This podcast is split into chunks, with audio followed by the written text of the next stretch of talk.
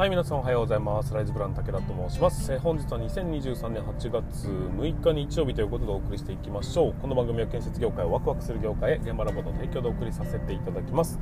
はいということで本日は日曜日なんで、えー、とそんなに肩肘張らずにというような感じで進めたいなと思っておりますが最後までご視聴いただければなというふうに思っております。えっ、ー、と昨日ですね。昨日の夜ですね、えーと、うちの母がも ともとは奈良に住んでるんですけども、えー、がうちに来まして。でまあなんか1週間ぐらい滞在するということだったんですが、えーと、うちの娘が熱を出しそしてそのそんな母も、えー、若干熱を出しているという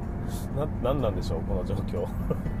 なんかいろいろどこどっか連れて行こうかなとかいろいろ考えてたんだけど結局、えーと、いろいろキャンセルキャンセルで ございますというね、えー、まあ、そんなちょっと若干寂しいところもありますが、まあ、元気にね、えー、なっていただくことを待ちつつ、え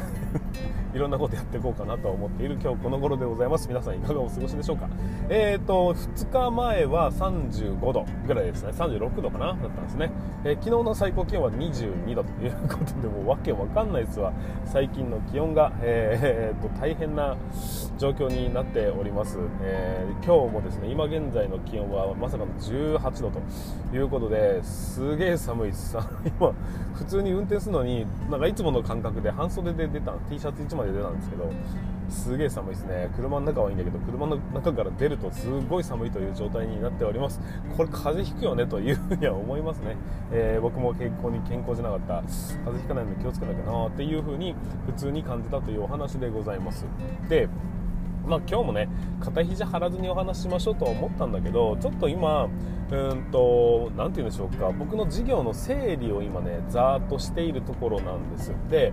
あの、まあ、現場ラボっていうものをね僕は運営サイトをね運営させていただいてそこから発生して現場ラボコンサルタントというものがあり現場ラボアカデミーというものがありっていうような感じでねえー、とまあ現場ラボというのはそういう風に作られているようなそういう構成になっております。でねこれを、えーとまあ、などういう方向性でそれを決めてるのかっていうところも今ねざっくりと整理していってるんですけど、まあ、そんな中で、えーとまあ、基本的なスタンスとしては、えー、現場を、まあ、施工管理の仕事をもっともっとスリムにしていきましょうというのがまずはこの現場ラボの考え方というか基本理念になるわけですね。でその中で基本的には要は効率化っていうものを進めていきましょうというその考え方により組み立てられているのが僕のやってる全ての事業、まあ、今のところの全ての事業になるんですよ。で、えー、例えば効率化っていうところが基本キーになってるんですが効率化って言われて教育やってんじゃんってことになるんです。研修やってんじゃんってで例えば現場ラボアカデミーっていうのをやってんじゃん。それ効率化関係なくね？みたいな、まあ、当然ね、え新規入場者教育の動画作りましょうとか、えー、とアドバイザーしましょうとかその辺の話っていうのは直接的に関係あるんだけど教育とか関係なくねえかって思ってるかもしれませんがまあね先日の、えー、放送でも言った通り効率化には教育っていうのは必須なんだよねっていうところもあると思う思っているんです。でこの効率化っていうところを、えー、ちょっと皆さんにね一回整理しとかなければいけない観点っていうのがあってそれは何かっていうと効率化とはの中にはね3つの要素がありますからねっていう。ここをちょっと押さえておいてほしいんです。必ずしも何かツールを導入するっていうことが業務の効率化になるっていうわけじゃないんだよっていう。そこをねちょっと分かっていただきたいなということで今日はね3つの効率化についてお話をしたいと思います、えー、あくまで言っときますがこれは別に、えーと、そういう言葉があるわけではなく僕の方で整理したものになりますんでその辺ご了承いただきたいとは思うんですが。でもやっぱり効率化っていうものに関しまして、えー、3つ要素あるなっていうのはね間違いないと思うんです。でこれから3つお話ししましょう。1つ目は直接的効率化。2つ目は間接的効率化。3つ目が希望的効率化。これがですね僕の考えている効率化をするための方法だよねっていうところになるわけです。これをもう少しだけ深く、えー、そんなめちゃくちゃ深く喋ったってしょうがないんで、えー、分かりやすく喋りたいなというふうに思うんですがまず直接的効率化。これはね多分一番分かりやすいです。単純に業務をなくしましょうとかね 減らしていきましょうと。いうようなところだったりあとはそんな、えー、と何かこうツールを導入することによってアプリを導入することによって効率的に働けるるようにしていきましょうとか。要はそれを導入することによって今やっている業務が直接的に減っていくもの。思いっきり減りますと。これやったらこれが減りますよね。みたいなことが明確に分かるようなところ。これが、えー、直接的な効率化だというふうに思うんです。多分ほとんどの会社さんはここに思いっきり注力してやっていってるんだというふうに思うんですが、まあ、当然ね効果は出ると思うんですけどこの場合負担感が非常に大きくなる場合が高いって場合が多いというのも確かなんです。ツールを導入すると新しくいろいろなことを覚えなきゃダメじゃないですか。っていうのがあるんで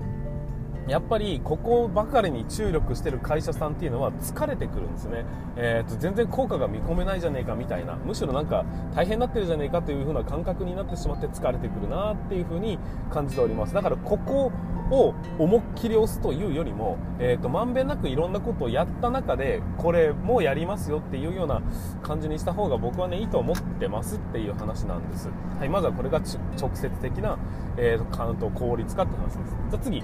間接的効率化って何ですかっていう話になるとそれはえっ、ー、と直接的に業務をゴンと減らすわけじゃないが、えーまあ、回り回って効率化になってるよねっていう考え方なんですでこれに該当するのが何かっていうと教育とかね、えー、効率化を育成効率効率化を、えの考え方を分かってる人たちを増やすというか、え育成していくっていう考え方になるんです。例えば教育っていうとなんかあたかも人を育てるっていう形になってむしろこう仕事が増えそうな感じはしますね、えー、なんだけどそうではなくて教育というものを例えば若者にすることにより、え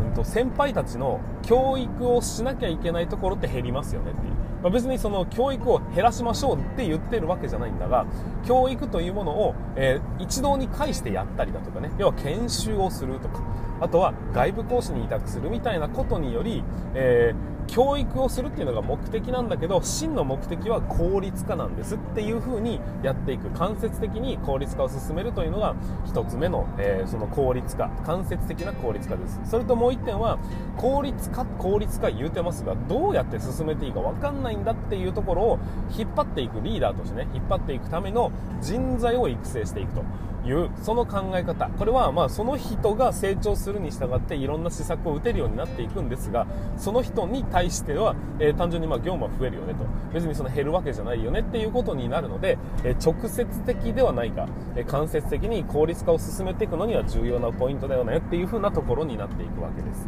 はい。これが間接的な効率化って話です。じゃあ最後希望的効率化って何なのかっていうとえっ、とそうなりたいなっていうところをうまく助長することによって、え生まれてくる効率化もあるよねって話です。まあ、簡単に言うとですね、えー、あの人お金持ちが、お金の持ちの人がいたとして、その人を見た時に、ああなりたいということによって進んでこう行動を起こしていこうとする力をうまくこう、うん、育てるというような感じです。要は、えー、効率化すごいうまくいってる会社があるってなった時にね、えー、周りの会社はえどうやってやってんのっていうふうに興味を持つような動きをすること。これが希望的効率化なんですよ、えー、例えばそれまずいか。そのね、周りの人が、もう僕ら、僕がこういう風にうまくいきましたよって言って、こんなに楽になったんですっていう凄さ、えー、楽しさみたいなのね、えー、キラキラして見せるとするじゃないですか。そしたらみんなもそうなりたいですよね。そうなりたいから、率先して、じゃあこれ俺もやってみようかなって思わせるように仕向けていく感じ。これが希望的効率化。結構ね、内面的なものが多いと思うんですが、でも結局人は感情で動いてますよね。えなので、えその感情が感化されない限りは行動に移さないんです。だからこそ、この、あそこうまくいったらしいぜとか、こういう施策どうやら効果があるらしいぜとか、効率化うまくいった人ってあんなになんか早く変えれてるらしいぜみたいな、そういうところを、えーと、うまく引き出してあげることってすごく重要だよねという考え方が、えー、一つあるわけです。それともう1点、えー、他の目的を見つけることっていうのも間接的じゃなかった、えーと、希望的効率化なんです。例えばね、え動画編集で副業をしましたとかね、そういうのを引き出すことによって、え結果としてその動画編集のスキルが手に入るじゃないですか。でスキルが手に入ったら当然目的は、うんと、副業することだったにもかかわらずあれこれよく考えたらこっちにも役に立たねみたいなことで効率化が拍車をかけていくというような感じ分かりますかね？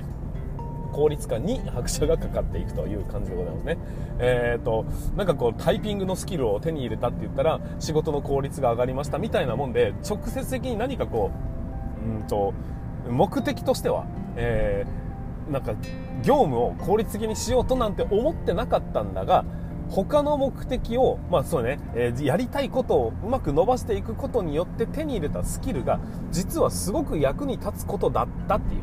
そういうところに着目していくっていうのも希望的効率化っていうふうに僕は呼んでいるわけなんです。こういうところのね気持ちだとかスキルだとかを伸ばすっていうことも多分ですがモチベーションアップにつながりますしそれをやることによって新しく見えてくる見方によって今まで建設業界古かったんだなって気づければ大きく前進するきっかけになるじゃないですか。っていうのが僕はね非常に重要なんだっていうふうに思ってるんです。でそれぞれ僕がどういう区分けをしてるのかっていうと例えばまずまずはね直接的効率化、まあ、直接こういうことをやりましょうって言ってるのがいわゆる僕のねサイトでいうとこの現場ラボでやっている活動がそれに該当するんです。そして間接的効率化っていうところを該当させてるのが、えーと、現場ラボコンサルタントっていう教育を担いますとか、え、教育を、え、動画によって担いますとかあとは、えーと、そういうふうに育てる研修をするっていう講師を育てますとかそういうような、え、観点で進めているものが、えーと間接的な効率化の部門になるわけです。そして希望的効率化っていうのは何かっていうと現場ラボアカデミーですね。アカデミーで、え、楽しく、と建設業界を楽しく過ごしている人がいると。いろんなスキルを手に入れようとチャレンジをしている人がいる。あそこ楽しそうだな。ああいう人たちみたいになりたいな。その辺をうまくこう助長させようとすることで、えー、ていうのかな。周りを盛り上げていくっていう、まあ、モチベーション上げていくっていうそういう考え方が実はですね現場ラボアカデミーの考え方だったりするんです。まあそんなような感じで大きく区分けで言ってるんですが僕はね一応全部にヒットさせるようにえー、っとなんかなこういうことをやりたいなって思った時には、えー、ぜひ頼ってくださいというような運営をしていくために、まあ、効率化というものが大事なんだよというその世の中のね、えー、建設業の人に余裕を持たせるということが基本的なミッションで考えておりますのでまあ、その辺を含めてね頑張っていきたいなというふうに思っておりますし皆さんもねこの直接的な効率化だけじゃないんだよっていうところは分かっていただきたい。間接的にも、えー、希望的にも要はね精神面からも、えー、ちゃんとアプローチしていかないとなかなかうまくいかないよっていうことを理解した上で、えー、ぜひ仕事をねどんどん半減させていってほしいなっていうのが今回の僕のお話でございました。はいということで皆さん最後までご視聴いただきましてありがとうございました。今日は日曜日なんでね、え、ゆっくりしていただければと思いますが、えー、まあ、まだまだ暑い日が続いていくと思います、えー、熱中症には気をつけまして頑張っていただければと思います。さあそれでは本日は以上にさせていただきます、えそれでは全国の建設業の皆様本日もご安全に。